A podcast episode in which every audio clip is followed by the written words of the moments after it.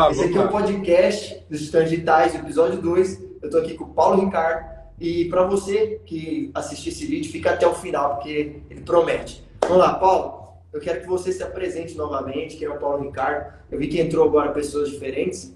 E eu queria que você contasse um pouco da sua jornada e a gente bater um papo aqui hoje. Você que é educador digital, é, passa uma certa estruturação de cursos, entende de diversas tecnologias. E eu costumo brincar que o Paulo Ricardo está no digital desde antes do Gabriel nascer. O Gabriel estava nascendo, na verdade, o Paulo Ricardo já estava começando essa, essa jornada. Então, queria que você se apresentasse, Paulo. Vamos lá, então. Estou no digital desde que ele era analógico, né? Mas é bem isso mesmo, né, galera? Bom, pessoal, boa tarde, então, boa noite, né? Não sei o horário que você vai estar assistindo esse vídeo. Quem está ao vivo com a gente está assistindo agora, mas quem está ouvindo, né? Quem está participando com a gente em outro horário, ou outro lugar do mundo, né? Que hoje a gente tem essa tecnologia que nos permite tudo isso. Bom, eu falo que eu sou uma pessoa que eu vim da área da tecnologia. Minha formação é em administração, mais com sistemas de informação, né? Então, é, sou analista de sistemas, né? Que o pessoal chama. E fui para a área da educação, né? Então, na minha formação, venho de, de toda essa estrutura, né? De várias empresas que eu passei. E então eu, eu, eu vim para a área de educação num desafio, né? Primeiro que era para trazer o conhecimento da do que era a internet na época, tudo para os alunos nessa instituição de ensino que é a Unopar, que eu tenho muita honra sempre de falar o nome que eu, assim o caminho que a gente passa, né? É muito importante. É, eu fiquei lá até 2016, fiquei mais de 20, quase 25 anos na mesma instituição.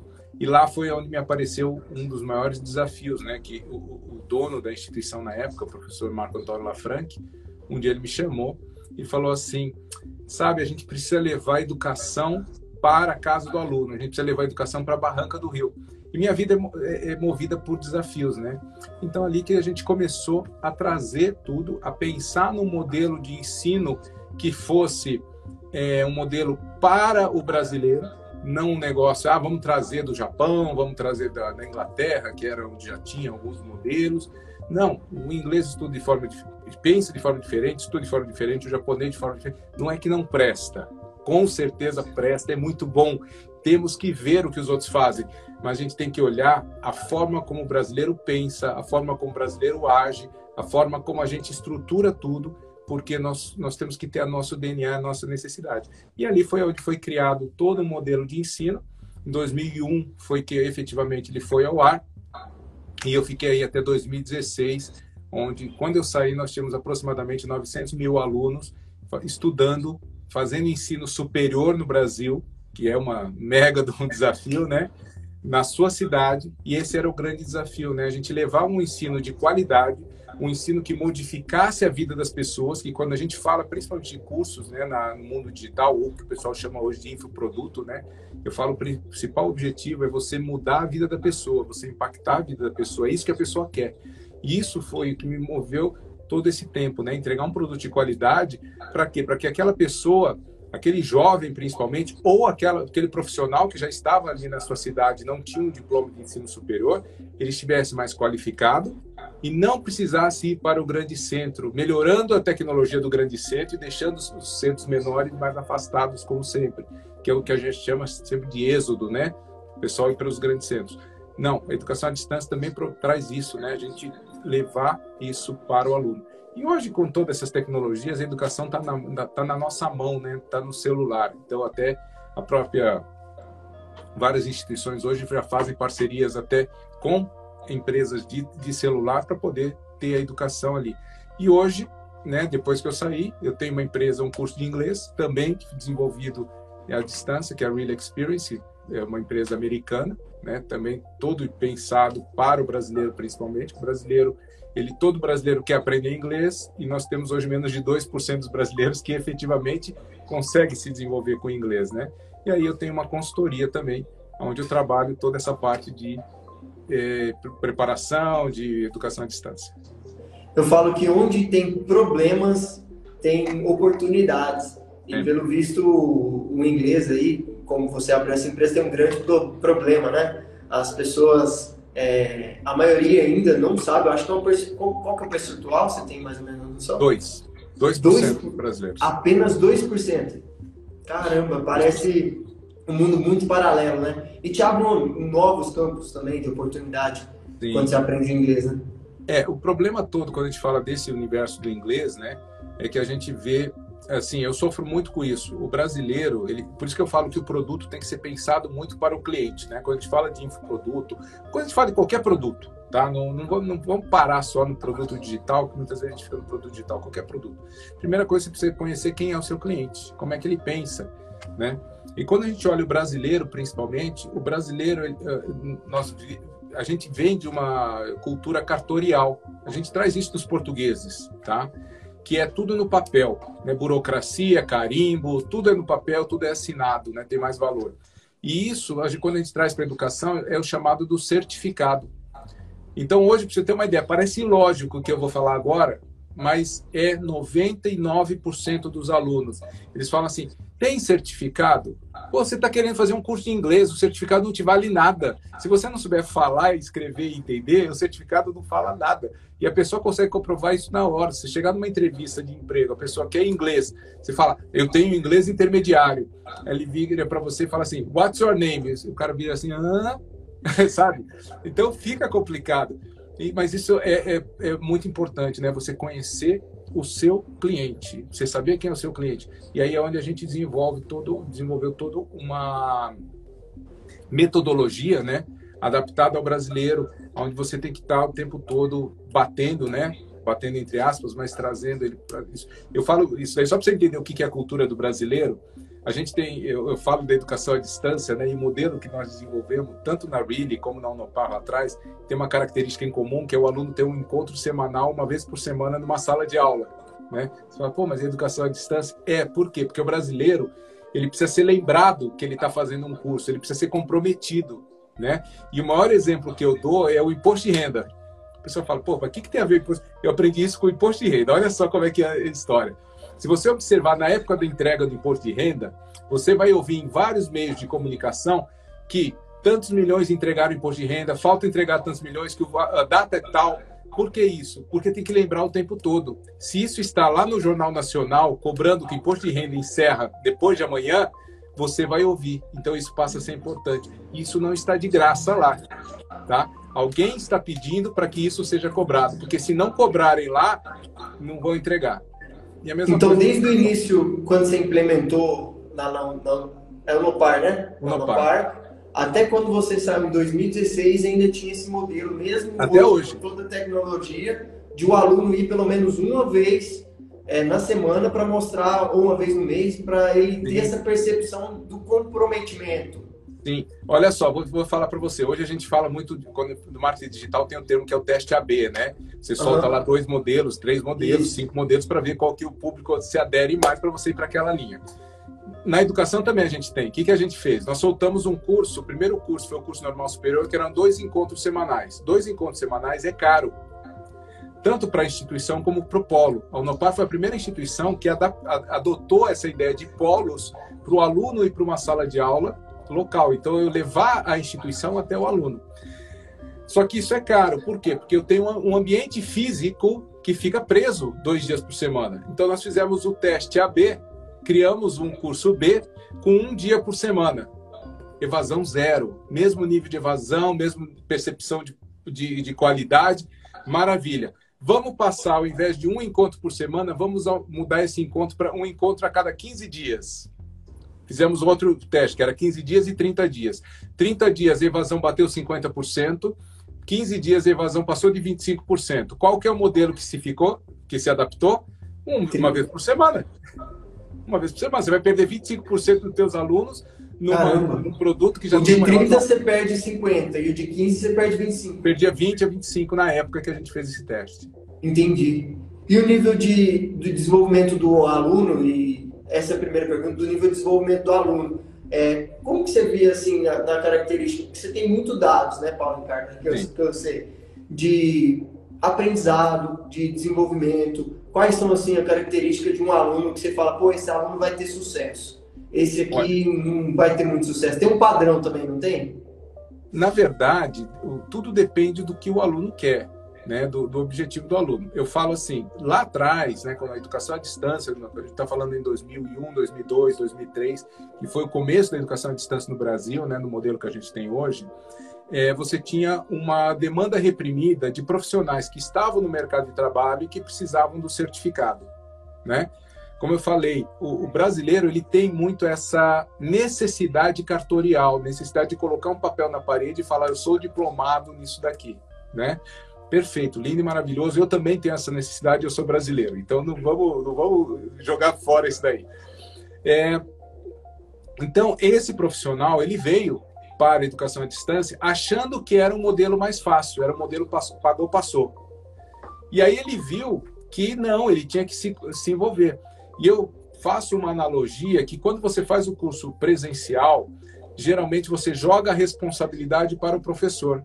Você senta na carteira e você assiste a aula, você é passivo na educação, né? O professor está ali ensinando, você está ali aprendendo. Esse é o papel uhum. de cada um. Quando você vai para a educação à distância, mesmo no modelo uma vez por semana na sala de aula, o professor não está ali dentro da sua sala. A hora que você senta, você olha ali e fala assim: bom, vou jogar a responsabilidade para quem? O cara olha, é, sou eu mesmo.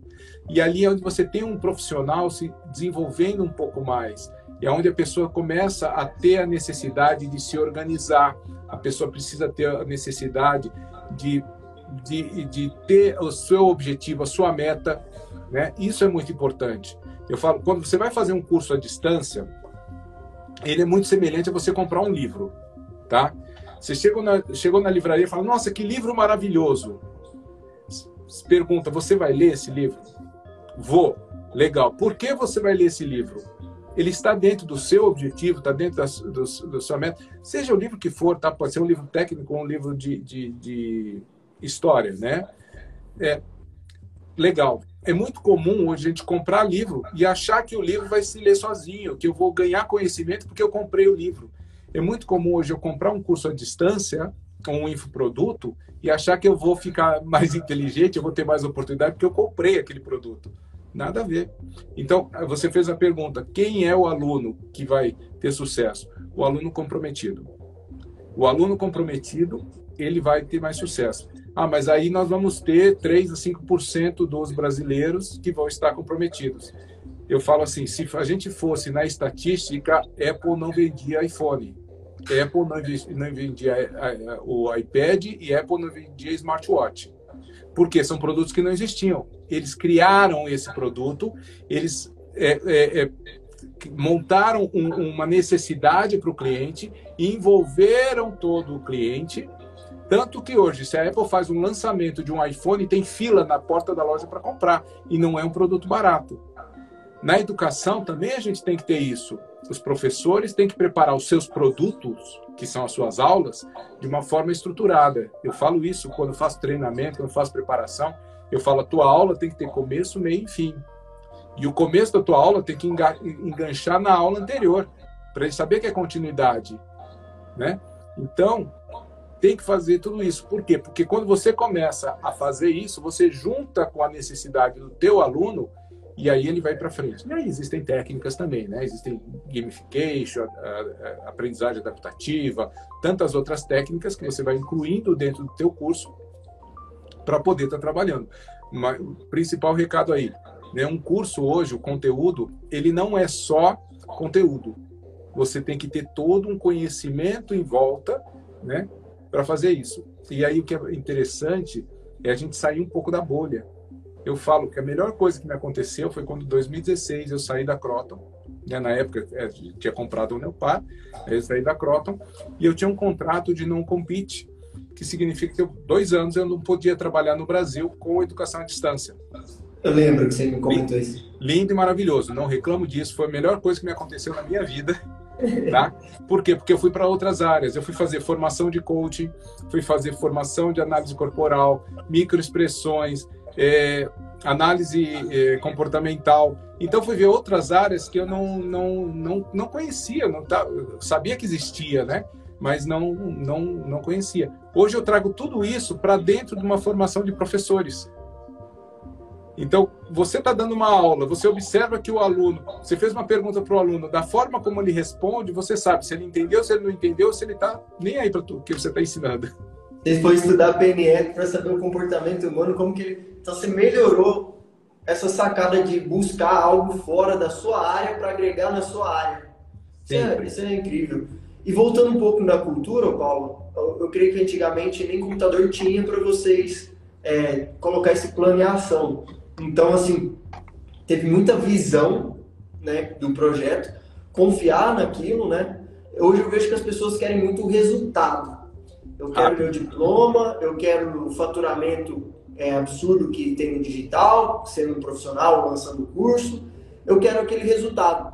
Eu acho que demorou para vocês terem os frutos do trabalho, né? Porque foi uma constância. Então, como que era isso para vocês ali no dia a dia, da questão do resultado mesmo, como profissional? Você ficava frustrado, você ficava desanimado, você não via resultado, o seu micro resultado que tinha você comemorava? Como que era essa? Não, pelo contrário, o resultado sempre ele é muito bom, né? E, e eu sempre fui uma pessoa que eu fui eu sempre gosto de conhecer o meu cliente. Como eu era responsável pelo projeto, eu ia muito nas unidades. Então, eu, eu lembro, a primeira unidade que eu fui conhecer foi Arapiraca, aí Alagoas, cento e poucos quilômetros de Maceió, né? Cara, fantástico. Você chega lá, você, o aluno, imagina aquele aluno que está te assistindo via satélite, num telão na sala dele, você chega ali, você é recebido, parece que você é um artista da Rede Globo, sabe? Cara, isso dá um ânimo, coisa fantástica. E você vê que você está mudando a vida das pessoas. Isso foi muito importante. Na época, a gente trabalhava com o curso normal superior. O normal superior, ele é um curso que foi liberado no país para professores que tinham que chamava de formação curta, que eram professores que tinham sido formados na área de pedagogia para ensinar os alunos, mas no ensino médio e não no ensino superior.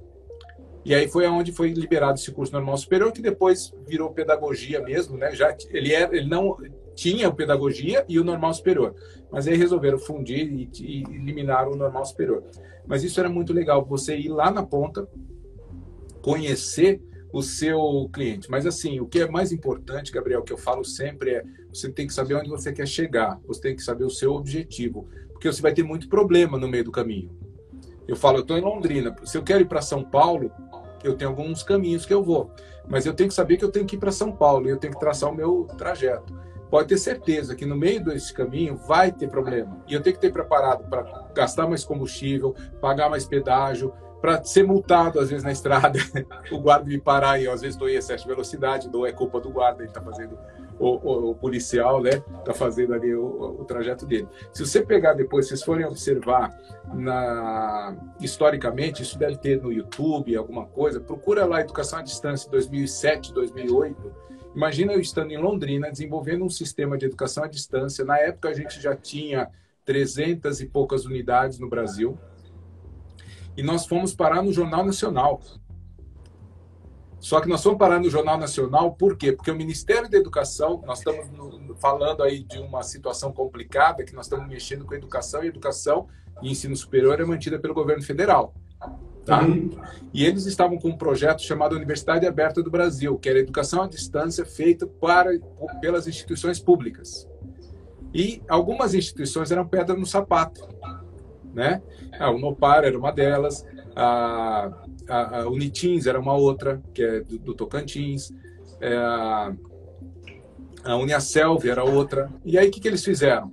Falaram, vamos fazer o seguinte, vamos fechar cinco instituições Vamos colocar todo mundo em termo de saneamento, baixa qualidade. Eles nem tinham visto como é que era o processo, tá? Baixa qualidade e vamos dar um ano para eles resolverem isso. Por que, que eles fizeram isso? Porque eles precisavam andar o outro projeto. Então nós vamos parar quem está crescendo para poder fazer o outro projeto andar. E isso aconteceu. Tá? Pode procurar lá que tem isso. Então nós fomos para o Jornal Nacional com instituições de ensino à distância no Brasil, são fechadas, são bloqueadas, tal, tal, tal. Nós ficamos um ano em termos de saneamento, com 12 especialistas do MEC dentro da instituição, acompanhando a instituição, e em menos de um ano a gente saiu desse termo de saneamento.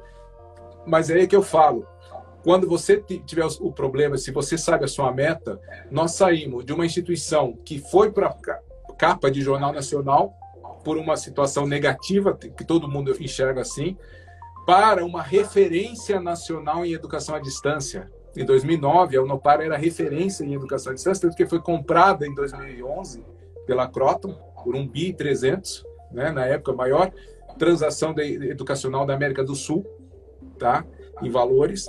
É, por quê? Porque se transformou referência. Por quê? Pegou tudo aquilo que o Ministério falou que estava errado, a gente podia simplesmente fazer o quê? Contrata advogados, entra com um mandato de segurança e vamos continuar trabalhando do jeito que está. Não, eles vieram falar, tá errado, gente, olha isso como consultoria. Tá errado, o mercado está olhando isso, vamos resolver, vamos resolver, vamos resolver. Resolvemos, saímos como referência.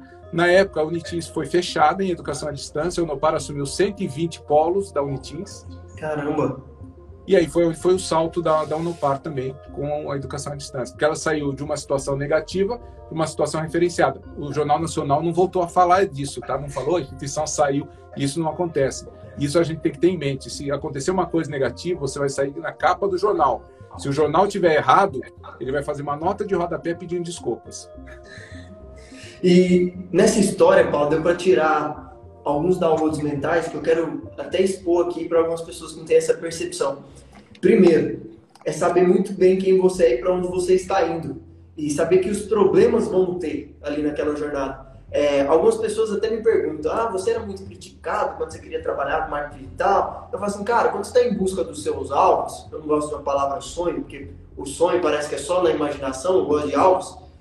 Eu estou anestesiado. Se o Paulo chega para mim e fala assim: ah, você é um ladrão, você, cara, tô nem aí, eu sei quem eu sou e para onde eu tô indo. Então não dá ouvido para essas pessoas. E segundo, vão aparecer pessoas para te jogar pedra, para te atrapalhar o caminho que você está fazendo.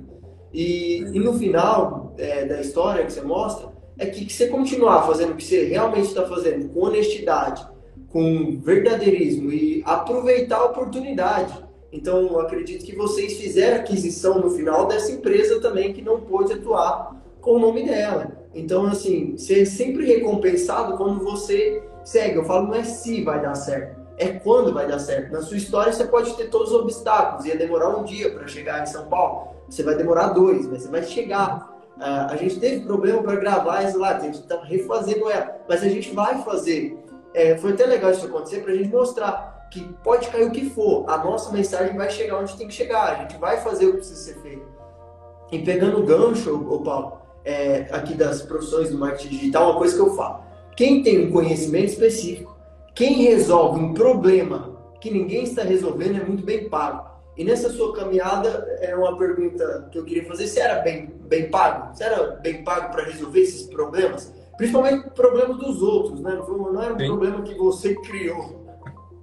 Olha, problemas que você aceitou, né? Eu falo assim: o, o bem pago depende do referencial, né? Você, é, financeiramente, hoje, se você falar é, mil, dez mil, cem mil, um milhão, são referenciais, depende. Aí, se você está falando hoje de um jogador de futebol que está jogando na Europa e ele estiver ganhando 10 mil reais por mês, ele está é ganhando pouco. pouco. Se estiver jogando aqui em Londrina, talvez seja um salário bom. Né? Isso, então, exatamente. Então, que, que, é referencial. Mas, assim, é, sempre fui muito bem é, remunerado e quando eu falo remunerado, não é só financeiramente. Tá? É esse ponto. O reconhecimento é uma remuneração. Você poder ter oportunidades de crescimento é uma remuneração. Eu falo, quando a gente começou o projeto em 2001, a gente teve uma situação de ir para Seattle, na Microsoft, fazer a, a, a aprender. Né? Eles tinham lá o, o, media, o Media Player, né, o Microsoft Media Player, e a gente teve a oportunidade. Nós conseguimos um contato, que era o diretor Brasil, ele gostou do nosso projeto né, de educação à distância, a gente já estava colocando no ar. Nós éramos os únicos que estavam trabalhando com educação via satélite. Todo mundo estava começando na internet e nós fomos convidados para ir para lá. Foram quatro empresas no Brasil convidadas. Banco Garantia, que era um banco que estava trabalhando lá nos projetos deles internos uh, um pessoal de uma emissora de TV chamada Rede Globo, que tinha um projetinho chamado, se não me engano, é Big Brother. tinha um outro projeto É, pequeno, pequeno. Tem 20, 20 vai para são 22 agora, né? Mas era a edição 1 essa daí, tá? Nós estamos falando 2001. É, nós temos aí uma outra empresa que era o SBT, que tinha um projeto chamado Casa dos Artistas. Esses dois, qual que era o objetivo deles? Que as pessoas assistissem o, o, a programação deles pela internet e eles pudessem vender o acesso das câmaras exclusivas. E o nosso objetivo, a gente estava trabalhando via satélite e eu precisava que o computador que está lá na ponta, que o aluno tem está recebendo a aula, ele abrisse a, a minha aula que eu estou transmitindo aqui via satélite, sem eu precisar instalar um, um, um software específico para abrir a minha aula. E aí eu consegui convencer a Microsoft de colocar uma library, colocar uma rotina dentro do media player deles que abria o nosso vídeo. Olha só Nossa, que oportunidade. Que Estamos falando da Microsoft, tá? E foi muito engraçado. A gente estava no meio do treinamento e a gente começou a conversar sobre umas coisas tal. E tinha uma outra pessoa comigo. Ele virou pro diretor, né, da Microsoft lá. Gente no meio do treinamento a gente, a gente almoçava na sala de aula. Tá? O pensamento do americano de, de imersão é imersão. Você não sai nem para almoçar. Você almoça dentro da sala de aula. E aí na hora do almoço a gente batia papo, algumas coisas. Ele virou assim e falou assim: escuta nós temos, você tem uma situação dentro do Media Player que ele tem um delay de 30 segundos no vídeo. E isso para a gente atrapalha, porque o delay do satélite já é alto, ele já estava em 40 segundos, somava com 30, eu passava de um minuto. E eu queria que os alunos fizessem comunicação com o professor por microfone. Ah, entendi. Então, Como é que eu faço delay... isso com um minuto? Né? Aí o rapaz virou assim e falou assim, é, Mark, o nome dele. Aí ele virou assim e falou assim: não, isso aí é uma coisa que é interno nosso, é uma necessidade interna. Aí ele perguntou de novo, ele virou assim e falou assim: isso é uma coisa interna, e aí ele já estava bravo, né? E eu não vou explicar para você tecnicamente como acontece, porque isso é do nosso produto. Falei, virei para ele e falei: fica quieto, vamos sentar e vamos continuar. E ficamos tal. Deu uns três meses depois, eles vieram para o Brasil fazer o lançamento em São Paulo, no Credit Card Hall. Nós fomos convidados. Aí chegamos lá, bate papo, tal, tal, e o Mark estava ali, né? Fomos lá, conversamos com ele. Aí ele virou pra gente e falou assim, assim, no coffee break, antes do lançamento, né? Falou assim: eu vou ter, ter uma novidade, vocês vão adorar uma novidade que tem no, no Media Player. Falei, pô, qual que é? Ele falou assim: não, vocês vão ter que ver no lançamento. Beleza, né? Começa o lançamento, aquele lançamento Microsoft, né? Com luzes, um monte de coisa. Ele vira assim, uma hora, olhando pra gente, né? E eu tenho agora uma novidade para vocês que vocês vão adorar. O Media Player agora, você configura o tempo de delay mínimo que você precisa. Você não tem mais um delay fixo dentro do Media Player. Sabe, para o pessoal da internet, isso aí não fazia sentido nenhum, porque a internet já tinha um delay, e você tinha que ter o delay, porque depende da qualidade da banda. Então, esse uhum. delay vai ajustando ele aumenta o, delay para poder ter mais bufferização, né, para guardar mais o vídeo, poder melhorar a qualidade de quem está recebendo. Mas via satélite eu não tenho essa necessidade, que eu, é, um canal fechado, eu sei qual é a banda que eu estou usando, não tem como cair essa banda. Então, é, mas foi muito engraçado isso daí. Mas é isso que eu falo, a oportunidade ela aparece e você tem que estar preparado para isso. Não existe a sorte, eu falo, né?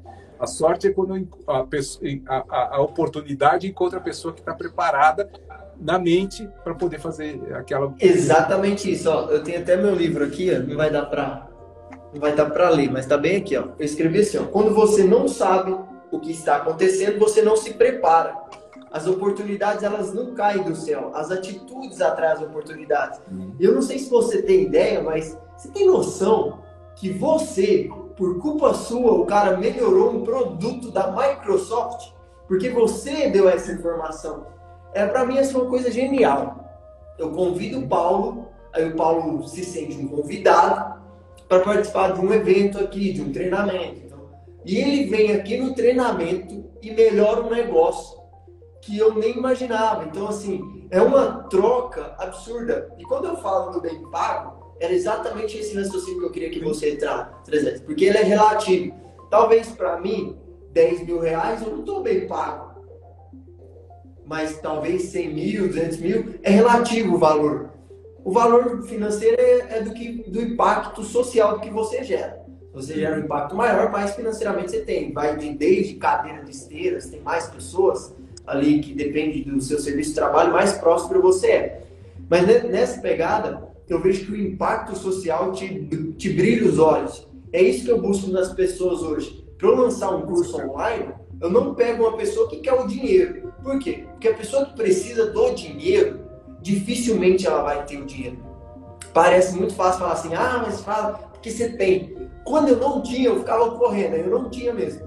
Aí um dia, uma pessoa virou para mim e falou assim, troca quanto que você quer faturar, 100 mil reais, por quantidade de pessoas que você quer ajudar. Você quer 100 mil? Coloca mil reais no produto. Nossa, eu quero transformar a vida de 100 pessoas com esse curso online. Juro pra você, no segundo lançamento o negócio vendeu. Eu falei, era só isso? Era.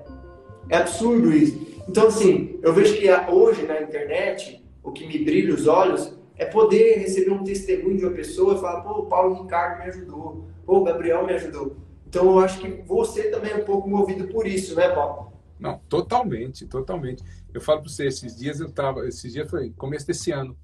Eu tenho uma, uma, uma empresa de Cuiabá, que eu dou suporte, né? E eles estão num processo de preparação de professores, é, treinamentos, essas coisas todas. E o ano passado, como todo mundo, óbvio, eu fiquei em lockdown, preso aqui dentro do meu, dentro do meu escritório, aqui onde eu estou, meu estúdio, né? Eu tive que montar esse estúdio aqui para poder fazer o treinamento com as pessoas. E para mim foi legal, por quê? Porque eu a, coloquei em prática muita coisa que a gente via na teoria que você vai para a sala de aula. Mesmo na educação à distância, o treinamento é presencial, né, na maioria das vezes. Aí que aconteceu? Eu fiz todo o treinamento ano passado, apliquei com as pessoas todas as técnicas. Eu tenho vários é, é, instrumentos que a gente usa, várias ferramentas, né, para identificar persona, fazer o planejamento do curso, fazer a roteirização da aula, preparar toda a aula. Eu falo que eu vou até a hora que você começa a trabalhar, né? Então eu, eu vou eu preparo todo o produto, só que eu não vou fazer venda, não vou fazer funil de venda, não vou fazer planejamento de lançamento, não vou fazer nada. Por quê? Porque isso tem outro profissional que é especialista nisso, né? E aí o que, que aconteceu? Eu, esse ano, em janeiro, fui convidado para ir lá, janeiro, fevereiro, fui convidado lá para ir conversar com os professores presencialmente para a gente fazer um, um, treinamento de estúdio, né? Para botar eles dentro do estúdio, poder acompanhar eles, tudo, e a gente fazer preparação. Aí, terminando uma noite, uma das professoras veio lá conversar comigo, falou que já tinha lançado dois produtos dela. com, com aquele material que eu tinha feito. Eu falei, gente, eu não preparei ela para fazer isso, eu preparei ela para a instituição. Mas é aquilo que você está falando. É, a alegria dela era tão grande. E quando ela conversou isso daí para mim, conversou pra, comigo, né? Cada vez trazer para mim essa informação, sabe? É, é, isso não tem valor que pague, né? Você ajudou uma pessoa a tirar um sonho que ela tinha, né, da, do, do papel, né, da cabeça dela, e botou em prática. E, e esse sonho dela, o mais legal, ajudou outras pessoas, né? Então é, é o é o um é efeito a... um efeito dominó que você faz assim que você não consegue metrificar. Não. É um ganha, ganha, ganha absurdo. Então, assim, quando eu te dei aquela sacada no, no aplicativozinho, que eu não posso falar o nome, que eu acho que é ele que derruba aqui, é, você não questionou, parece que virou a chave na hora para você, porque era isso que você precisava, de um, de um direcionamento, de Sim. não vai para o B2B, que é Crotos, Unip, Unopar, esse estilo de faculdade. Ensina outras pessoas a estruturar um curso com, com o que você tem. E você falou, meu, é isso. Então, assim, é. essa percepção fala que a gente está a um mentor, está uma resposta, está uma pessoa que vai te colocar no, no nível que você almeja, ou mais próximo desse nível. Eu vejo mentores como você, eu, para outras pessoas, dessa forma. Eu te deixo um passo mais próximo de onde você quer chegar, com uma informação, porque eu, eu mesmo, é o Felipe, que participou do primeiro podcast, ele me marcou ontem falando que tava, estava escutando uma sacada que eu dei no podcast para ele. Eu, eu mandei o áudio e falei assim, ô Felipe, me fala qual que foi a sacada, porque às vezes a gente passa umas, umas coisas e nem sabe que aquilo virou, porque aquilo era para a pessoa, para ela ela precisava daquilo. Então assim, eu fui perguntar qual foi a sacada, que talvez eu use para mim também, a minha própria sacada. Né? Então, você tem essa percepção, Paulo Ricardo, que o, o impacto, esse micro impacto, que parece micro, mas ele é muito gigante, com, com é, você recebendo de outros mentores, a importância de você ter bons relacionamentos, que eu sei que você tem com o Dr. Lai Ribeiro, é, qual que é aquele outro muito famoso também, que o Roberto Kianchik, né? Roberto Chinechique. Eu falo para você que eu tive a oportunidade de, de carregar no meu carro e, e, ter a. Não vou dizer amizade, que amizade é uma coisa mais profunda, mas ter um relacionamento profissional com o Parreira, enquanto era técnico da seleção brasileira. Nossa! Eu tive, tive, tive, a honra de dar uma palestra junto com ele para o pessoal da, da Comebol. Eu fui fazer um treinamento, por isso que eu falo, a gente tem que sair da casinha, né? Eu não posso ficar olhando minha área de educação, minha área de administração. Eu fui convidado pela, pela Comebol a participar de um treinamento de 10 dias, tudo pago, na Barra da Tijuca. Do Brasil, eram quatro pessoas só, só fazendo esse curso. Um deles é o Américo Faria, não sei se você vai saber quem que era. O Américo Faria, ele era o administrador da seleção brasileira, só isso. Tá? Ele foi só. mais de 15 anos, se não me engano, administrador da seleção brasileira. E aí, nós tínhamos, óbvio, o grupo dos brasileiros, né, trabalhando. A gente começava o curso às 8 da manhã e até às 2 da tarde. Aí das 2 da tarde até às 6 eles davam uma pausa, que era para os gringos ir para a praia, né? Aí a gente voltava, era 6, 7 horas e até tipo meia-noite, uma hora da manhã. E tinha muita atividade. E meu, no meu grupo tava o Américo Faria. Cara, eu aprendi a fazer, a fazer planejamento e gestão de grandes eventos com o Américo Faria. Depois disso, eu fiz evento aqui em Londrina, já de polos, com, com duas mil pessoas. Imagina o que, que você fazer todo esse planejamento. Segurança, é, é, parte de é, ambulância, alimentação, hospedagem, logística. Sabe o que, que é você pensar tudo isso para uma seleção brasileira? Imprensa. Nossa. Então, imagina o que, é oportunidade. Então, quando você fala dessas coisas, eu acho que é muito interessante a gente ter essa, essa abertura. E quando eu falo do, do do, do professor Parreira foi muito interessante, porque na época eu tinha quebrado a perna. Eu, sa... eu, nunca tinha saído de férias, aí tirei 30 dias de férias, quebrei a perna. Fiquei 15 dias, depois voltei. E aí, nessa, nessa situação, foi quando nós ganhamos a Copa América. Né? Foi antes da Copa, da segunda Copa que ele, que ele foi. Aí eu, foi interessante que, eu, como eu que tocava o projeto, eu era responsável pelo, pela logística. E eu falei, pô, eu vou lá buscar ele. Um dia chego do aeroporto aqui em Londrina, parava o carro, eu estava com a perna ainda andando de muleta, né, por causa do acidente, mas eu estava dirigindo meu carro. Aí cheguei no aeroporto, desce o professor Parreira, fui lá recebê-lo. Aí ele, cadê o motorista? Falei, não, tem motorista, eu vim buscar. Ele olhou assim para mim, olhou para minha perna e falou assim, como assim? Não, carro é automático, a gente vai, assim, sabe? Isso traz uma proximidade com as pessoas e isso é que é muito importante. Isso que você falou de fazer um impacto na vida das pessoas, independente da pessoa que, que é, né? Às vezes a gente coloca as pessoas nos patamares muito diferentes e as oportunidades elas acontecem. Tem uma história que quando eu o primeiro contato assim mais próximo que eu tive com o Roberto Chiniachique. Você sabe que para você conversar com o Roberto Chiniachique hoje é muito difícil, por causa da agenda dele, principalmente. E eu soube que ele tinha um evento em Brasília. E eu precisava ir para Brasília para resolver o um negócio. Falei, bom, vou casar a data, vou lá e vou assistir a palestra dele. E eu tinha o convite VIP, eu ia sentar na área VIP. Fui lá, sentei na área VIP, lindo, maravilhoso tal. Ele fez a palestra. Acabou a palestra, eu falei, vou lá conversar com ele, dar um oi para ele, né? Porque eu estava na mentoria dele, mas não tinha começado a mentoria, era uma mentoria de 30 pessoas, ia ser na casa dele e tal. Falei, bom, mas eu vou tentar furar fila, né? aproximar dele. Cara, a hora que terminou a palestra dele, abriram a área de trás, mas veio, veio assim uma enxurrada de pessoas. Ele sentou na beira do palco, começou a autografar livro, um monte de coisa. Eu falei, não vou conseguir conversar com o Roberto Chinechique. Fui pro hotel, sabe aquela situação, puta, errado, né? Tipo, ah... Não deu certo. Beleza. Fui lá, levantei, tomei, fui tomar meu café, tô lá me servindo. Quem entra na sala do café? Roberto Chinechique. Eu falo, gente, quando é para acontecer, vai acontecer. Eu fui lá, ô Roberto, tudo bem?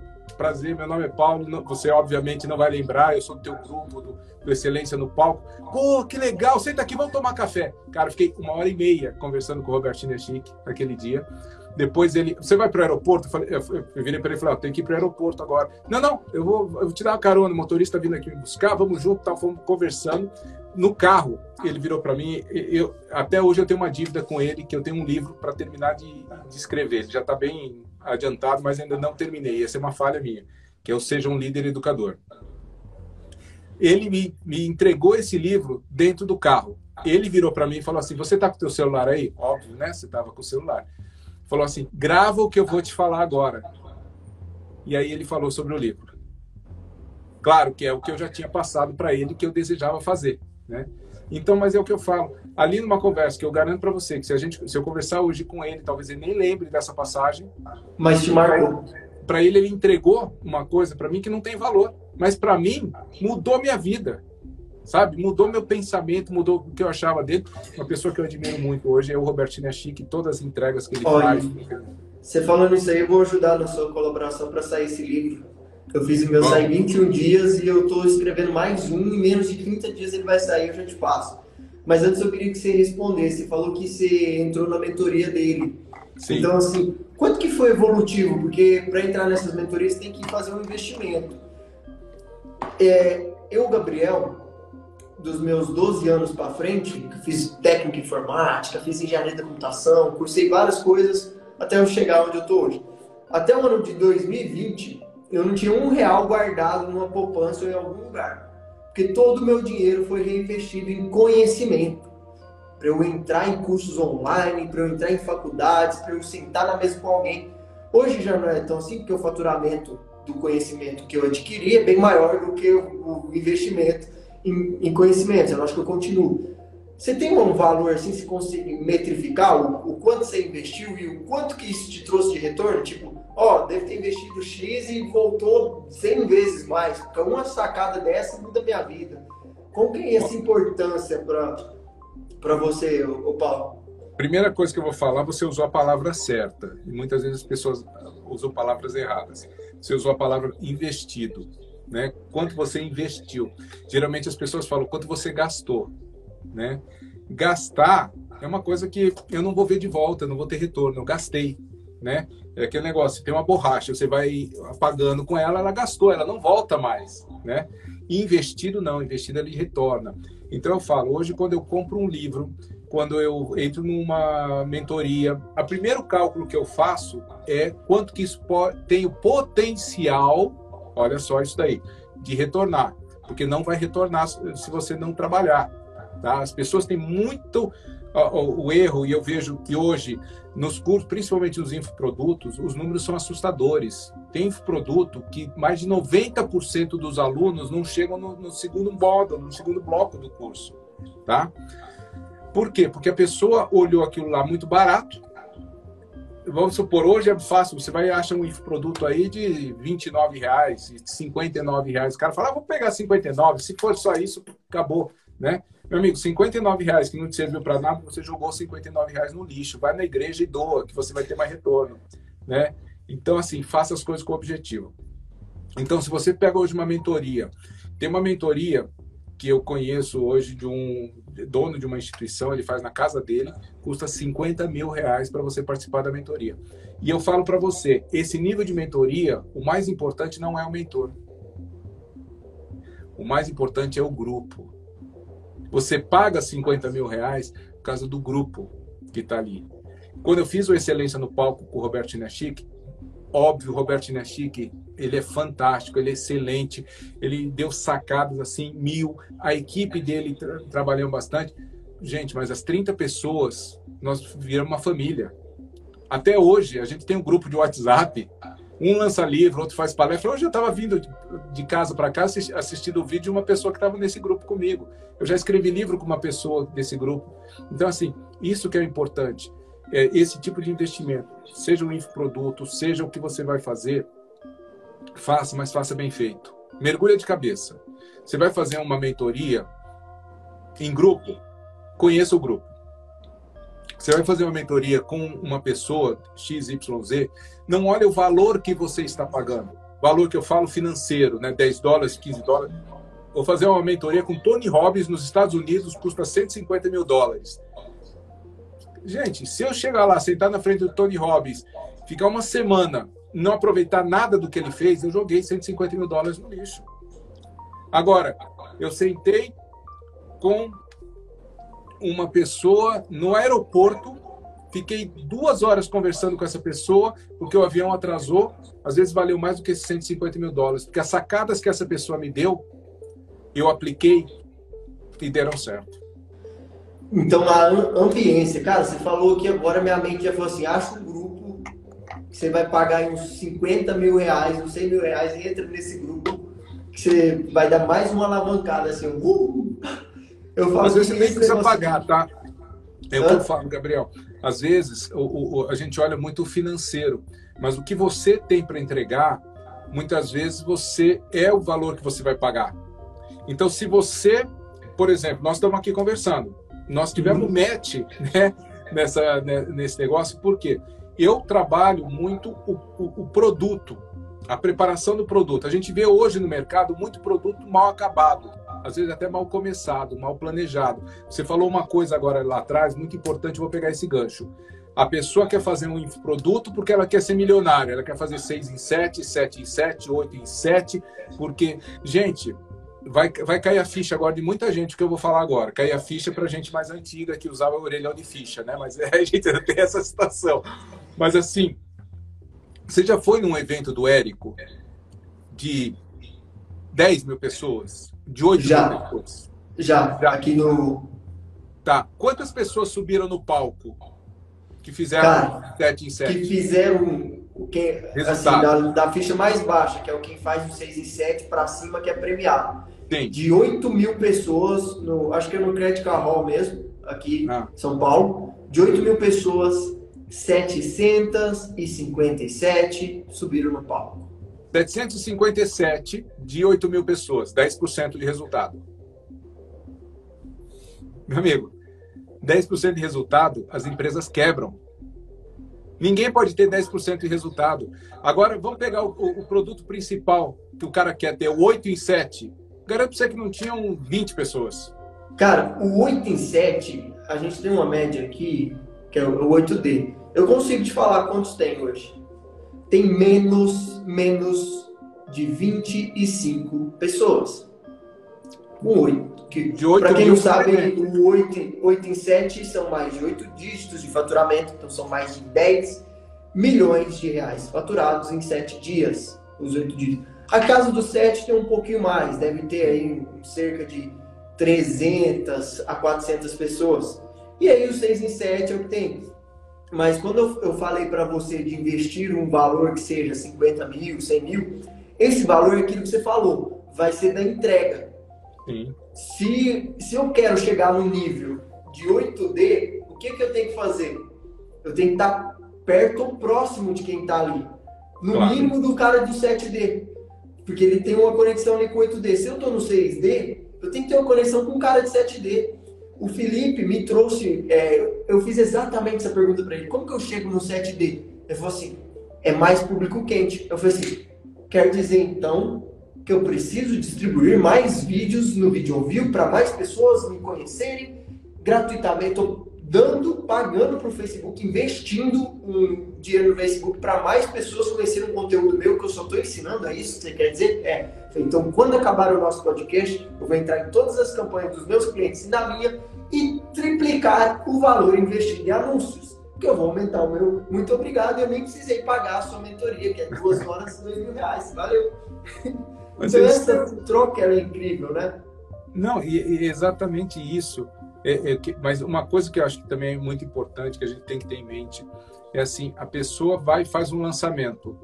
E às vezes o lançamento dela não estruturou, ela não pegou um bom profissional para acompanhar ela no lançamento, alguma coisa assim, e às vezes gastou ou gastou mais do que ela recebeu ou empatou. Ou às vezes teve um resultadinho lá de que eu acho hoje, sei lá, o resultado de 10, 15, 20 mil reais né, tá, de retorno, mas o que a pessoa não vê é quanto que ela investiu. Isso que você falou agora é muito importante.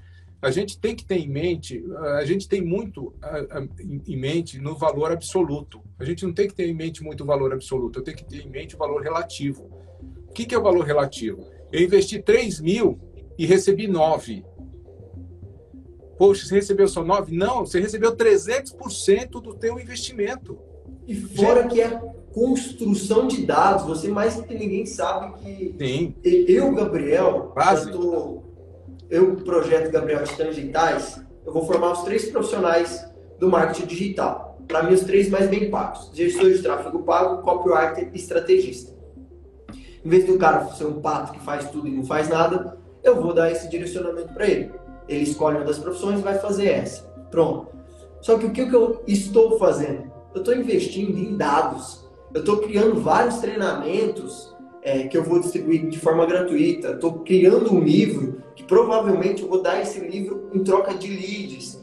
Não é, pessoal, uma coisa, eu uso isso, mas vou deixar bem claro: não existe nada de graça na internet.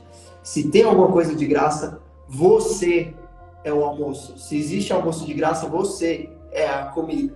Então, seus dados, ele é valioso para mim.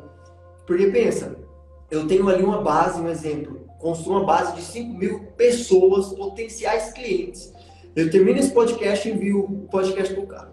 Eu termino de fazer uma live ensinando alguma coisa e envio para o cara. Eu vou fazer um mini curso de graça e envio para o cara. Ele está pedindo para eu vender alguma coisa para ele desesperadamente. Então, como hoje eu tenho esse aporte financeiro, eu tenho essa noção de tempo, eu entendo que o jogo é de dados, eu só estou plantando. Estou plantando e bum. Não, e, isso é magnífico. Isso que você falou é de forma correta. É, é, é assim, é, muitas vezes eu ouvi hoje até isso que eu vou repetir agora, tá? É, às vezes a gente esquece quanto custa um lead hoje, um lead quente. Hoje. Depende, Depende muito do nicho. Sim, mas, mas vamos, eu, vamos eu, eu, estou disposto a. Eu brinco um pouco, Paulo. É, só quebrando a crença das pessoas, elas chegam em mim e falam assim: Eu quero um lead a 5 reais. Você fala que não é açougue para eu te dar um lead a 5 reais. Tem N fatores. Mas uma coisa que eu posso afirmar: eu pagaria o dobro de um lead é, frio para um quente. Eu pago um quente duas vezes mais do que um frio, porque o quente tem muito mais chances de comprar de mim. Quem são os leads quentes? pessoas que já viram um vídeo meu, pessoas que se engarajaram com alguma coisa, que baixaram um e-book, que já me conhecem, esse que eu já gerei um certo valor. Não tem como eu chegar no Paulo e pedir para ele fazer uma live dessa comigo, com a experiência que ele tem, sem eu ter conhecido ele. Eu acho que fosse uma pessoa trazendo um cenário que eu nunca tive na vida, eu chego, vamos gravar um podcast? Quem é você, cara, você chegar aqui, o que, que você fez na minha vida? Entendeu? Ah, Gabriel, isso é grosso. Não é grosso. A pessoa tem que gerar um certo valor. Eu sempre Sim. trouxe isso de servir muitas pessoas. Até hoje, tem, teve uma pessoa muito foda que falou assim: Cara, você lembra quando eu te falei lá atrás que o meu projeto não ia valer mais para você financeiramente? Você acabou de falar que o faturamento que você teve no último lançamento, e eu acho que o meu não vale mais financeiramente para você. Eu só virei para ele e falei assim: Continua me pagando em conhecimento, que a gente tá junto. Seu projeto pode dar ROI zero para mim ROI negativo para minha empresa. Eu tenho que pagar o meu editor de vídeo, ROI negativo.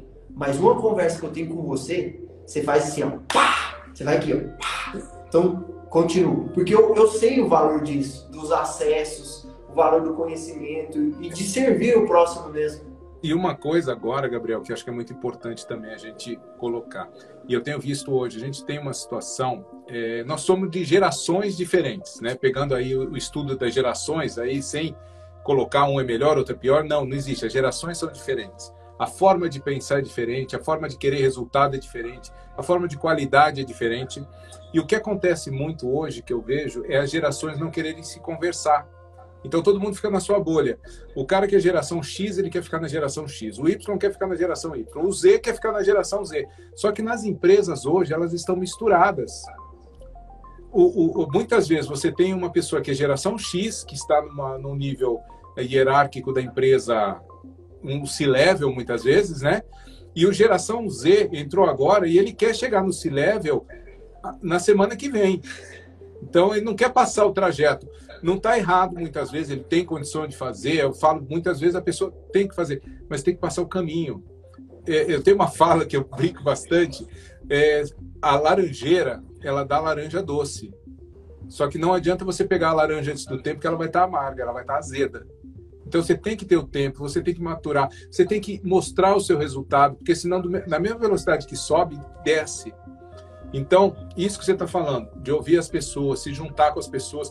Muitas vezes, eu sentar hoje com uma pessoa e conversar com ela 10 minutos, 20 minutos, para mim compensa mais do que eu fazer uma mentoria de final de semana. Né? Ou ler um livro de qualidade, Hoje tem tantos livros e muitas vezes o pessoal joga fora alguns livros, né? O pessoal fala assim: ah, não vou, vou ler Napoleão Hill. Napoleão Hill é uma pessoa que viveu lá em 1960, 1950. O que, que o cara entende hoje de marketing digital, de relacionamento? Cara, é até engraçado você falar isso. Tá, tá até na minha mochila. Porque, ó, tá aqui, ó. Quem pensa enriquece Napoleão Hill.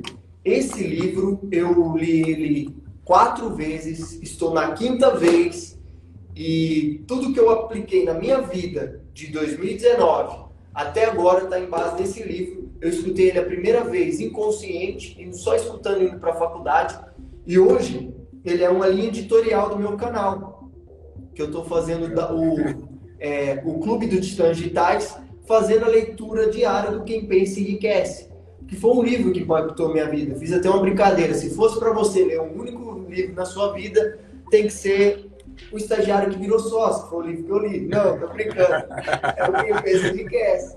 Então, assim, esse livro, o conhecimento do Napoleão Hill, de ter parado, entrevistado o quanto de pessoas que ele entrevistou e ter não só o sucesso, eu paro tudo que eu estou fazendo para entender o fracasso.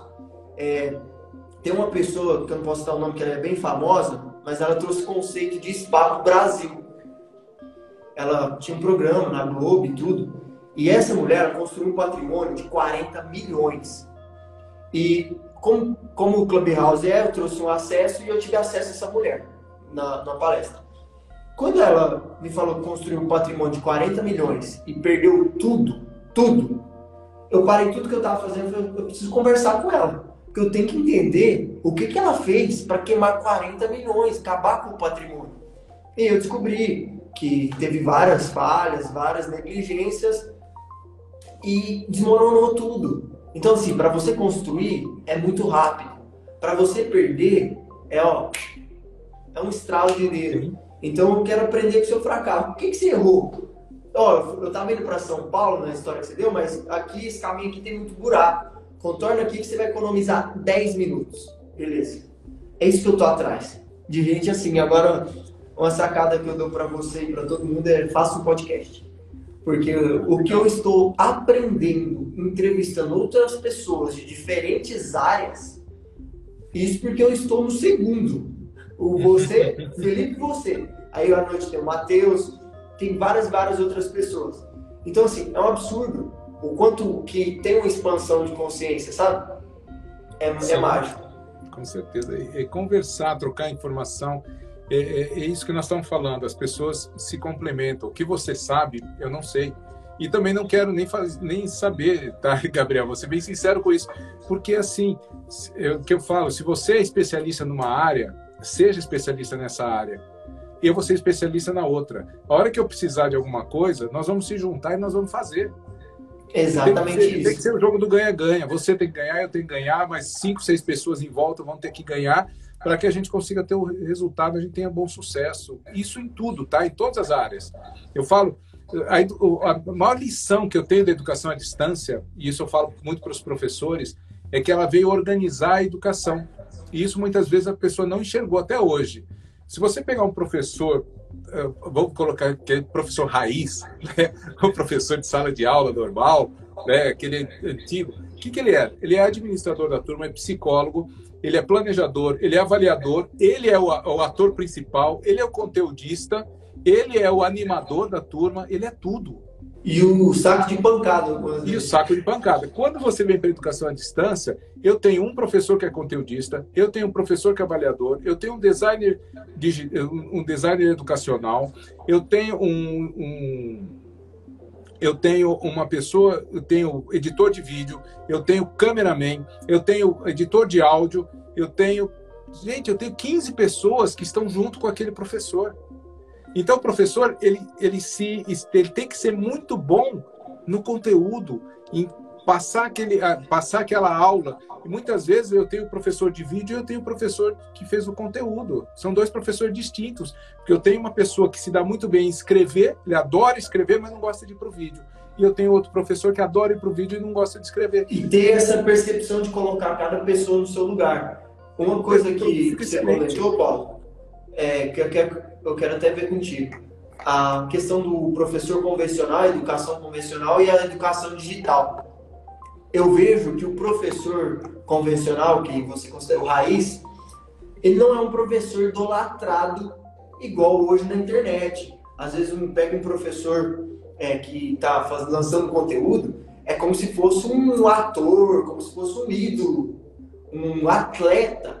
Então acho que, que trouxe isso do professor ter essa oportunidade, porque é, um, é você que cria a sua realidade, você que vem pro digital. As pessoas falam assim, ah, tem três pessoas assistindo a live do Gabriel. Recebi um áudio. Ou oh, você tem que aumentar seus seguidores para fazer isso aí. Eu falo assim, não fala do que você não entende, porque senão eu te mando um extrato do meu gerenciador de negócios para você ver o quanto que eu estou investindo em anúncios e o quanto de pessoas estão sendo alcançadas com isso. Só que a mágica ela acontece onde ninguém vê. E aí depois, daqui dois, três anos, alguém chega e fala que explodiu do nada. Deu sorte. Você chegou agora.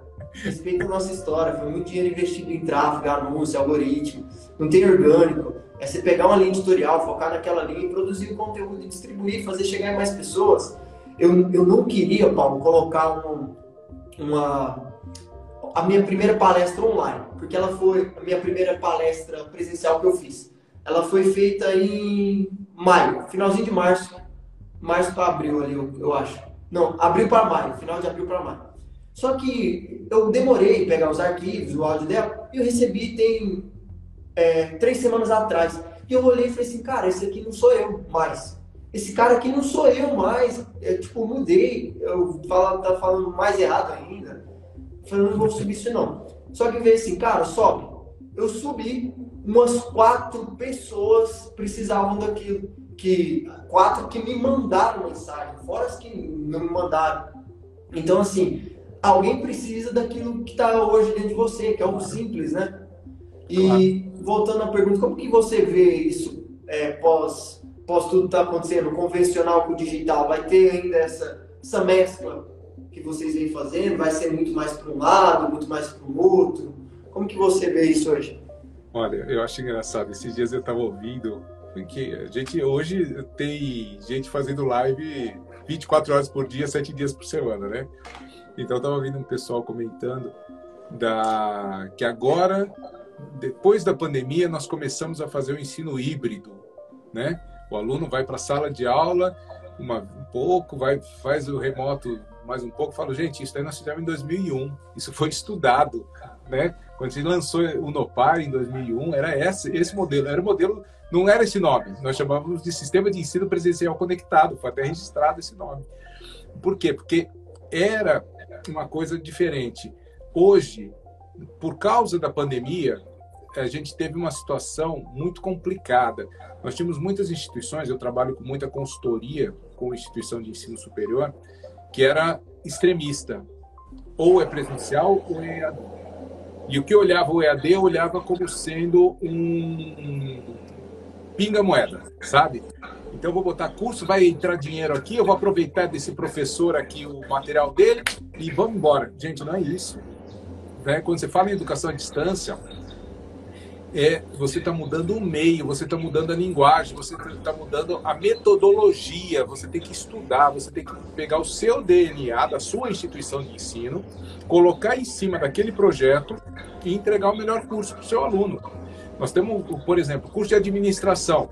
Cara, toda instituição praticamente tem curso de administração. Por que, que a pessoa faz na instituição A, na instituição B ou na instituição C?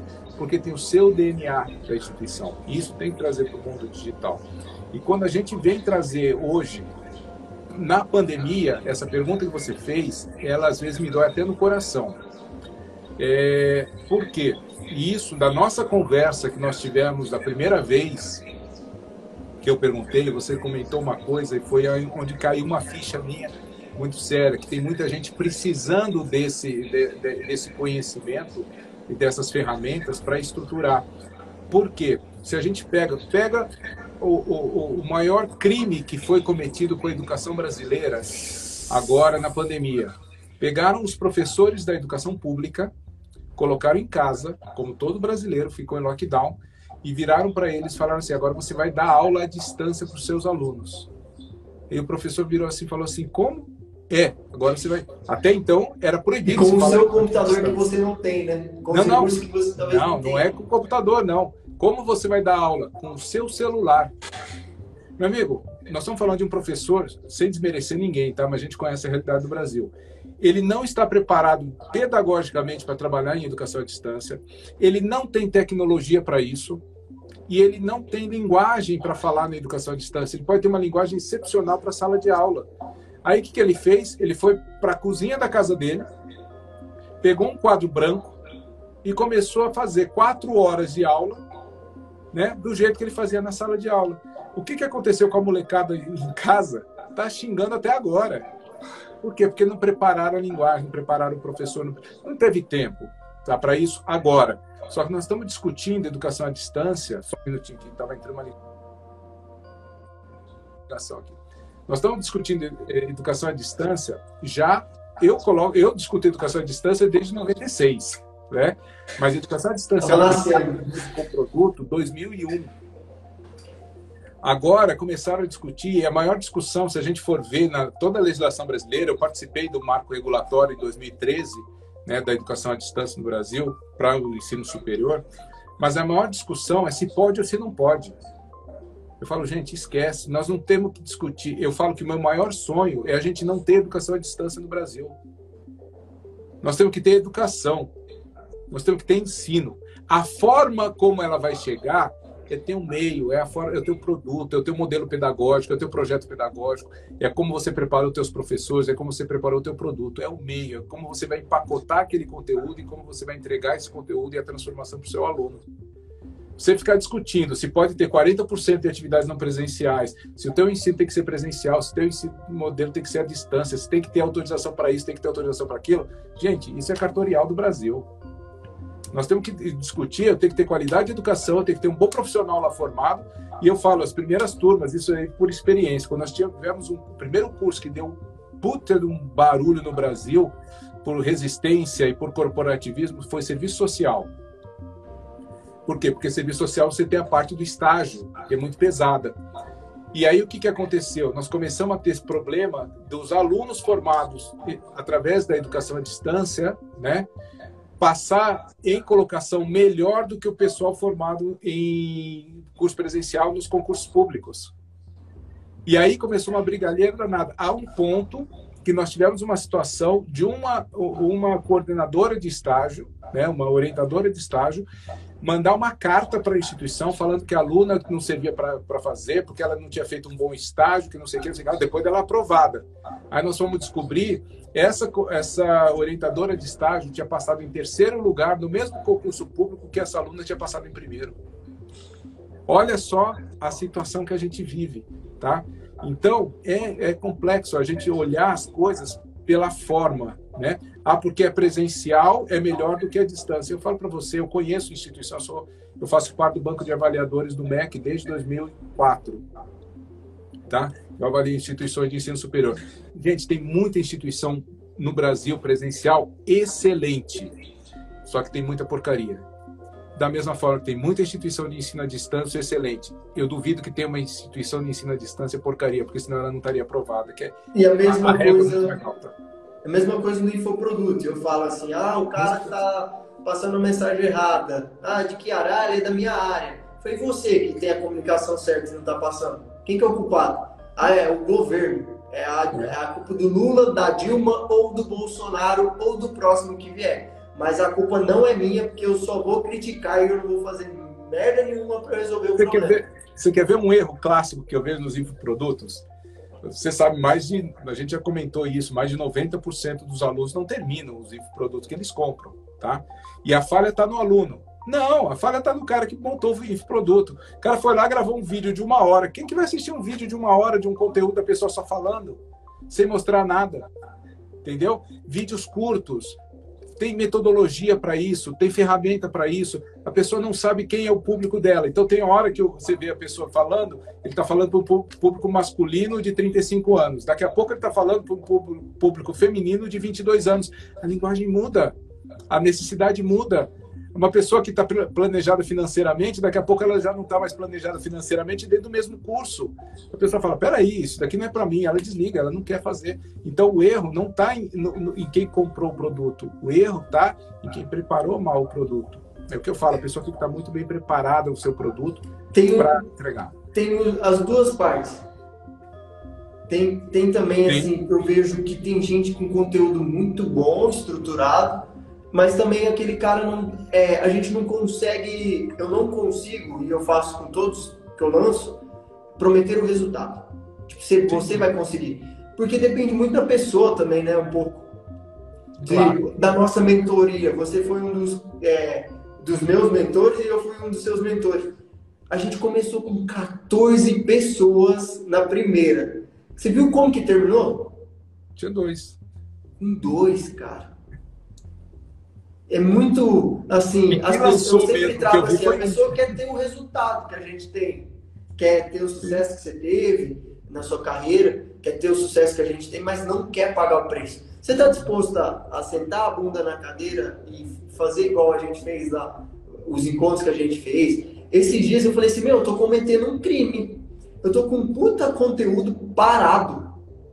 Para um conteúdo que eu ensino as pessoas a lançar um curso de uma forma simples e honesta, parado. Eu falei, não, peraí, eu vou estruturar isso aqui. Eu mandei, falei, do jeito que tá, não vai sair, porque senão o Paulo Ricardo vai chamar minha atenção ainda. Mandei para edição de vídeo. Falei, deixe isso o mais simples possível e preste atenção. Meu, tá ficando muito bom. Eu tô assistindo. Eu primeiro com o meu editor quer deixar de ser editor, que quando você vê que o curso é muito bom, é quando o cara quer pedir demissão para já é a segunda coisa. Eu vou mandar, eu vou ter que ter mais. Mais de dois, que eu já tenho dois. Pô, o cara fez o. editou o curso de DPO do Márcio. Aí o cara queria ser DPO. Data Protection Office. Aí o cara tá editando o vídeo que ensina a lançar o curso. Ele quer agora lançar o curso dele. Aí ele vai, ele vai editar os meus cursos de como ser um gestor de tráfego, como ser um copywriter e como ser um estrategista. Esse cara vai pedir demissão. Ele é genial essa posição, porque o cara aprende muito em diversas áreas. Eu aprendi muito lançando o Rodrigo Ruas, que viaja o mundo, não sabia nada de viagens, eu sei tudo de teste cartão de mim. Aprendi LGPD, Lei Geral de Proteção de, de Dados, aprendi é, até tratar dor nas costas em espanhol, que eu lanço o José Ordenes no México, no Chile, no Uruguai, com Nemer, perda da timidez. Então, assim, você vai agregando cada coisa no, no caminho que faz sentido lá na frente. E, Paulo, eu estou chegando aqui no final e eu queria fazer agora umas perguntas finais. Quais foram, assim, as suas três principais chaves, assim, de virada na sua vida que você falou, meu, se eu soubesse isso mais novo, ou se eu soubesse isso antes, eu teria alcançado o que eu queria mais cedo. Assim, três princípios, três conhecimentos que, vo, que você queria ter tido antes eu trazendo para mim, eu queria ter descoberto o digital em 2013, não ter ficado jogando CS igual eu fazia antes. É, uma sacada, antes dessas três, uma sacada que eu ouvi esses dias e eu achei fantástica é a seguinte: é, você sabe quando é a melhor época para você aprender alguma coisa? Há 10 anos, não, há 10 anos atrás. A segunda melhor época é agora. Entendeu? É isso que você falou, eu queria ter feito, eu queria ter feito, mas isso não acontece. Bom, a primeira sacada que eu, que eu gosto muito de pensar é o seguinte: a gente tem que, tem que ter em mente muito. Eu, eu sei que vem esse boleto todo mês, o, o boleto é recorrente. Eles teimam em mandar, eu teimo não pagar e eles continuam mandando, não sei porquê, mas está lá. mas assim, é, primeira coisa que a gente tem que pensar é não colocar o dinheiro na frente. Ah, eu vou fazer qualquer coisa, tá? Não é lançamento, não eu vou trabalhar na empresa tal porque eu quero ganhar 30 mil reais por mês. Não, você vai trabalhar na empresa tal. Depois você pode chegar a. Né? Então isso é importante. Eu vou fazer um lançamento porque eu quero ter. Não, você vai fazer um lançamento porque você quer impactar a vida da pessoa. Você vai fazer um lançamento porque você vai mudar as pessoas. E às vezes, você ter uma ideia, esses dias eu estava fazendo uma análise e foi aonde eu tirei um, um produto da cabeça ele está estruturado ali em cima da minha mesa. Eu vou gravar semana que vem esse produto. É, eu falei, gente, esse produto é top, não sei o que, não sei o que lá. Vou vender por quanto? Ah, esse, esse é um produto que dá para vender por 999, né? Ah, mas 999 o mercado não está pagando, não vou conseguir tanto, vou vender por 500 e pouco. Então, sabe qual foi minha conclusão final? Eu vou colocar de graça no YouTube. Verdade, porque o objetivo principal desse produto não é financeiro. O objetivo principal desse produto é mudar a vida das pessoas. E aquilo que você falou já algumas vezes, o meu retorno vai ser diferente. Quanto custa hoje para eu investir hoje no, nas ferramentas, no Facebook, no Instagram e outras tantas ferramentas, para eu trazer um lead? Na área das finanças, custa 80 reais, 90 reais por lead. 50 reais, 60 reais, dependendo de outras áreas. Então, nós estamos falando de custos altos. Se eu consigo impactar as pessoas com um custo, mesmo que as pessoas não, não, não paguem por isso financeiramente, elas vão pagar de outra forma, que elas vão ter, vão me conhecer, vão fazer. Gente, é fantástico. Então, faça... Quer mais uma dica? Coloque na Udemy, no valor Sim. da Udemy. Fantástico. Você, você consegue até colocar de graça lá dentro. E uma coisa melhor ainda, na primeira aula você fala assim, fala pessoal, sejam bem-vindos, esse é o treinamento XYZ, aqui com o Paulo Ricardo. Ó, mas se você quer começar a acompanhar mais conteúdos meus, eu deixei o um link aqui embaixo, você clica no link, se preenche o seu e-mail e o seu, seu nome e seu e-mail para eu te mandar mais informações, mais conteúdos gratuitos. A Udemy não me permite te enviar outras... Isso você não precisa falar, mas a Udemy não permite você enviar e-mails é, promovendo coisas fora da Udemy. Você, você, criou o curso A e o B. Você pode mandar mensagem do A para o B, mas você não pode tirar o seu aluno dali para outras coisas. Eu, eu aprendi cometendo erro. Quando veio a pandemia, o escritório onde eu estagiário é, comprou uma ideia de colocar vários cursos lá. E, cara, por incrível que pareça, a gente fez 15 mil dólares na Udemy. Então, quantos alunos? Quando eu olhei aqueles alunos lá, você acha que eu fiquei, por um lado, até feliz pelo faturamento que o escritório teve? Mas eu fiquei chateado com os dados lá. Porque eu entendo que o jogo é de dados meu. Eu tenho X mil e-mails aqui e eu não posso levar o cara para uma live, eu não posso colocar o cara na minha base, porque eu não tinha colocado esse vídeo. Então, coloque esse vídeo lá também. Eu lembrei que eu precisei não. ensinar do livro. E você sabe por que, que a que a Udemy deu tanto certo, ou outras plataformas, a gente gosta muito da Udemy no Brasil, mas tem Coursera, tem edX, tem outras tantas. Pelo seguinte, o, o, o, o, especialista, né, o profissional, o professor, ele não está preocupado em vender quando ele coloca lá dentro. A Udemy vende. Eu não preciso fazer lançamento, eu não preciso fazer nada. Então, eu só me eu só preocupo com o conteúdo. Claro que eu tenho uma limitação de recursos, tá? Quando eu vou para outras plataformas. E do, é um pouco de objetivo. Você tem que entender, eu vou entendendo os objetivos das coisas. O que, que, vou, o que, que eu quero? Eu quero ter mais impacto, eu quero vender infoprodutos, eu quero vender mentorias. Tem que ter uma régua. Eu não posso deixar um cara que chega hoje acessar um conteúdo da Academia do Titãs. O cara tem que pagar o preço para estar tá lá também, sabe? Então, assim, eu vou construindo as coisas conforme o nível de é. conhecimento das pessoas e como elas vão chegando. Mas todo o objetivo é pautado numa única só coisa por que, que o Facebook é gigantesco? Por que, que o Google é gigantesco? O Instagram, o iFood, o Uber, entre outras empresas? Por causa de dados. Por que, que saiu a Lei Geral de Proteção de Dados, a GDPR? Por causa de dados. Então, quando eu entendo isso, eu não quero terceirizar isso. Quando, quando você falou de outras empresas e comprando outras ou desenvolvendo, eles estão criando um ecossistema. Sim. Então, eu, Gabriel, já vejo lá na frente. Eu, a gente já conversou sobre isso. Construir uma plataforma estilo Hotmart. Por quê? Porque os. Cara, sabe o que, que eu vi esses dias? Eu fui fazer uma consultoria no das contas. A pessoa, o funcionário do Hotmart, entrou dentro da conta, sabia quantas vendas eu fiz. Tinha todos os dados lá. Eu olho aquilo, outra pessoa olha e não vê nada. Mas eu olho e assim, meu, que merda. Ela tem acesso a todo o meu banco de dados de nicho desse cara aqui. Se o fulaninho é amigo do dono da empresa e eles resolvem compartilhar os dados disso aqui, mesmo com lei que ninguém vai saber se o cara pegou ou não, e coloca no Facebook e traz lookalike, o meu concorrente ele vai ter uma vantagem, porque ele tem os meus dados mais os dados de todo mundo daquele nicho. Então, assim, quando você traz essa consciência que o jogo é de dados, muda um pouco a percepção também a, a informação, eu, eu, eu, eu, sou uma das áreas que eu sou professor, eu sou especialista em banco de dados. tá? É, e, e, uma fala que essa é a minha primeira aula, eu uso uma frase sempre que é assim: a informação é o sangue que flui nas veias da empresa, tá? E se você tem uma informação boa, tua empresa tá boa. Se a tua informação é ruim, tá ruim. E hoje a informação é muito mais que isso, é o que você está falando. Ela, ela é um, ela é o business, né? Quando a gente pega essas três dicas, eu vou passar para a segunda e para a terceira rapidinho, para a gente também, que já estendeu bastante, não, nem Não, mas está ficando ótimo esse conteúdo.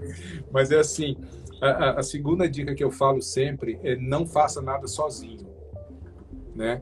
Então, tipo, ah, eu vou fazer sozinho. Muitas vezes a pessoa quer fazer tudo, tá? E eu sei que a gente tem limitação de, de orçamento para fazer muitas coisas. Mas, gente, busca profissionais, busca é, é, parcerias, é, nem que seja para trocar informação, para trocar conhecimento. E muitas vezes, muitas vezes eu vou trocar palavras. Sempre que você está ensinando, você está aprendendo. Sempre, sempre, sempre. Não tem uma vez que pode conversar com qualquer professor isso, tá? Que o professor está ensinando qualquer coisa que ele não esteja aprendendo. Ele está melhorando, ele está aprendendo, ele está pegando sacada. Então isso é fantástico tá?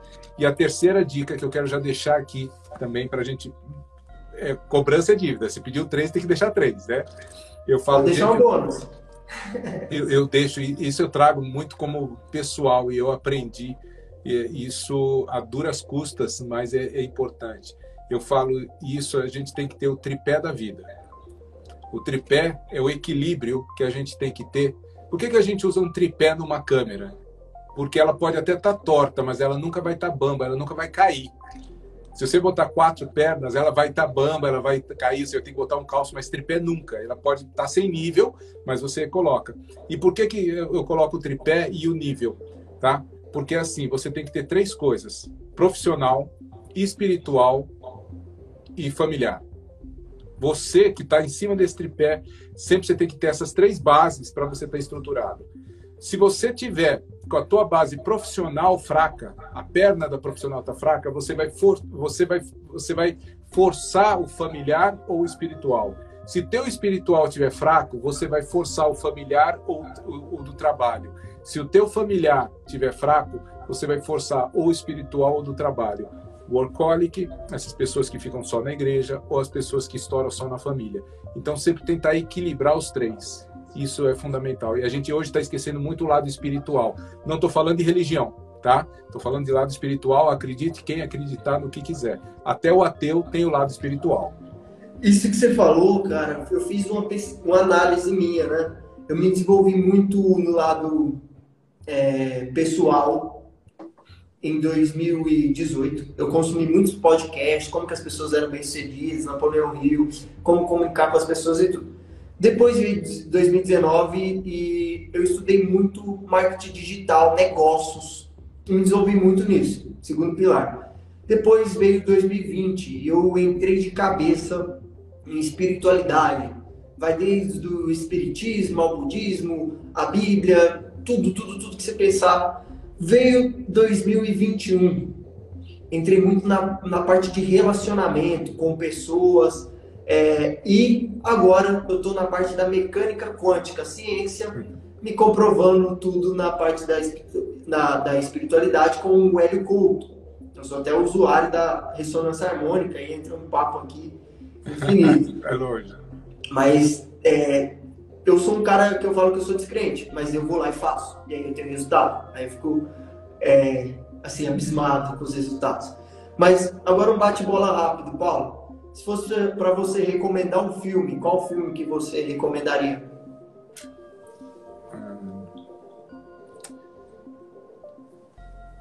É o. Acho que é, em português, acho que é o Sexto Sentido. O Sexto Sentido. Recomendação de um livro.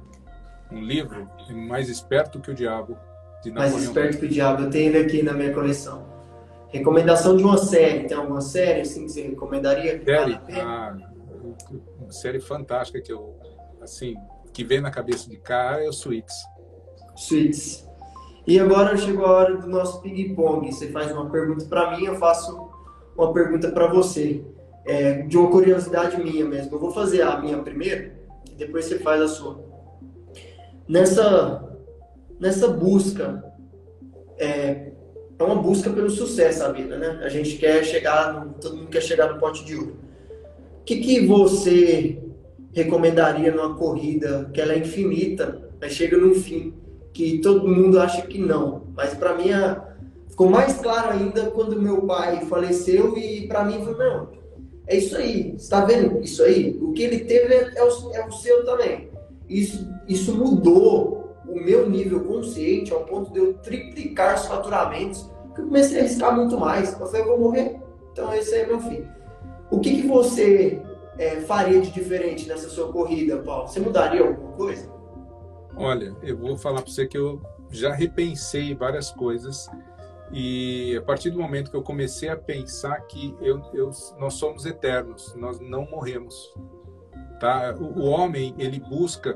Um outro filme também que é interessante, eu vou citar agora, já que entrou nesse. O Homem Bicentenário. Ele, ele, ele bem. Filme, livro, né? Mas assim, eu vou, por que, que eu vou citar ele? A gente briga muito pela fonte da eterna juventude, né? Ou da vida eterna, o homem que é vida eterna. Mas nós temos a vida eterna. Só que nós não temos a vida eterna nesse corpo. Nós temos filhos, nós temos pessoas que estão ao nosso lado, nós temos o que nós chamamos de legado. Então, se o que eu faço fica só para mim, eu vou morrer. Se o que eu faço eu deixo para os outros e os outros dão sequência no que eu faço e os que vierem depois dão sequência no que os outros fizerem, assim para frente, nós vamos ter os legados. Um exemplo que eu trago sempre é Disney. Muitas vezes acho que o Walt... tem gente que acha que o Walt Disney está vivo até hoje. Por quê? Porque ele deixou um legado, ele deixou uma consciência, ele deixou. E não é uma pessoa, ele criou um coletivo. E é aquilo que eu falei lá atrás, não faça sozinho. Você tem que ter pessoas, você tem que ter gente que você confie, que você delegue, que você que compartilhe do teu sonho. Hoje, Orlando, né, Mad Kindle, Hollywood Studios e tantos outros não existiria se Roy Disney não tivesse entrado na frente, porque o Walt Disney morreu. Ele morreu antes de terminar os parques lá da Disney, teria morrido tudo. Se ele não pega e Roy Disney assume isso, é, não iria para isso. Então, eu sempre falo assim: é, nós somos eternos. Então, a melhor coisa que você faz sempre é deixar o seu legado, compartilhar, ter as pessoas que vão dar sequência no que você faz. Show. Ele é um do, das consciências que eu pedi na ressonância Fantástico. Eu conheço a história e tento me aprofundar sempre. Tem uma pessoa que eu adoro, conheço pessoalmente. Ele teve em Londrina agora esses dias, ele mora em Orlando, que é o Claudemir Oliveira, não sei se você conhece. É uma das maiores, que eu conheço pessoalmente, a maior autoridade Disney. E hoje é o único que escreveu o livro do Roy Disney, do Walt Disney, e ele acabou de, de gerar um livro dois livros, na verdade, dois volumes que falam de todo o conceito Disney para empresas. Que massa! Eu vou atrás desses livros. Eu peguei um recente dele também para ler. E agora a sua vez de mandar Vamos lá. de volta. É, é, o que eu queria perguntar para você, colocar aí, que eu acho importante, quando você, como veio na tua cabeça é, e como você estruturou isso para tirar da cabeça e colocar no papel a escrita do teu livro? Ah, era isso que eu ia te ensinar no final. Mas eu vou, vou fazer o meu, como eu fiz e, e por quê. Eu bati o, o resultado, eu, eu pedi demissão em junho, em junho de 2020 e eu saí em julho. Em agosto eu fiz um lançamento e eu, a minha comissão, deu dois anos de um salário de um estagiário, que era R$ 1.500. Deu dois anos, a minha comissão como sócio no projeto. Eu não conseguia dormir mais. E como a gente falou disso, tem a frequência. E eu estava é, consumindo conteúdo do Marçal. E ele realizou o primeiro digital e alguém lá estava fazendo. Quando eles pegaram dela, eu escrevi todos os tópicos. Todos os tópicos eu escrevi, um a um. Peguei um livro, eu uso muita modelagem. Peguei um livro que é o, o Segredo da Mente Milionária, tirei uma foto, subi no Paint. Gabriel domina o Paint. Paint, acho que é Paint, do, da Microsoft. E eu desenhei o meu lá, em cima, e mandei já para construir a capa. Falei, já quero que construa a capa para eu já visualizar isso. E beleza, fechei a capa. E aí eu não conseguia dormir mais. Então eu peguei para tirar todo é, uma hora do meu dia, eu escrevia no Telegram, eu, eu fazia, pedia para me ser utilizado, eu falava que não fui escritor sozinho, né? E comecei a escrever minhas histórias que vinha na cabeça ali de o que, me fez ter o sucesso que eu tive, assim, desde quando eu cheguei em São Paulo, que foi 2018. E eu formulei, ó, em 12 tópicos. Atitude mental, então eu desconstruí crenças, busquei mentores em todas as áreas da minha vida, adquiri conhecimento específico, que é o que o livro do Pense Enriqueça manda e eu fiz automaticamente, gere valor por onde passar, onde eu passei eu ajudava as pessoas, eu aprendi a viver por visão, não por vista, ah, talvez o que meu coração sentia, não tinha visão daquilo, mas eu arriscava, é, só não alcança o sucesso quem desiste, então, mesmo tendo é, alguns erros e acertos, eu continuei, depois, invista tudo que você tem. O investir não está financeiramente também. É o medo, insegurança, crenças limitantes. Essas são as verdadeiras moedas de troca. Manter o foco no seu objetivo, porque é lógico, é alguma coisa que você vai ter que desfocar, desfocar. Eu mesmo tenho vários projetos, mas tudo focado no objetivo só, que é gerar impacto social e as outras pessoas. Resolva o problema que ninguém está resolvendo, que você vai ser muito bem pago. Atitude de vencedor, a colheita dos resultados e o fim é melhor que o começo. E agora a sacada que eu ia te passar para você escrever hoje, que eu estou escrevendo meu outro, é fazer aulas. Você faz uma aula, você monta, vai, 12 capítulos. Grava uma aula de cada capítulo. Grava a aula. Vai dar uma, duas, você, monta os tópicos, ó, vou falar disso, disso, disso. No meu caso, eu tenho uma redatora, que é a Valéria, ela monta os tópicos e eu dou a live. Cara, esses dias eu peguei pra dormir e veio na minha cabeça, vai escrever mais um livro. Eu falei, não, mas não chega. Meu negócio é infoproduto, nem que esse negócio de livro. Aí eu, é uma voz eu comigo mesmo. As pessoas falam a voz de Deus. Pode até ser, mas é a, a, o Gabriel falando na mente dele. Eu falei, deixa isso quieto. Eu vi assim, seu livro já está escrito. Eu falei, como assim? Pega a live tal, a live tal, tal, tal, tal, tal, transcreve elas Tá escrito, caralho, tá escrito. Aí eu achei um software onde eu coloco um arquivo, eu pago 5, 5 euros por mês, ele transcreve aquele arquivo certinho.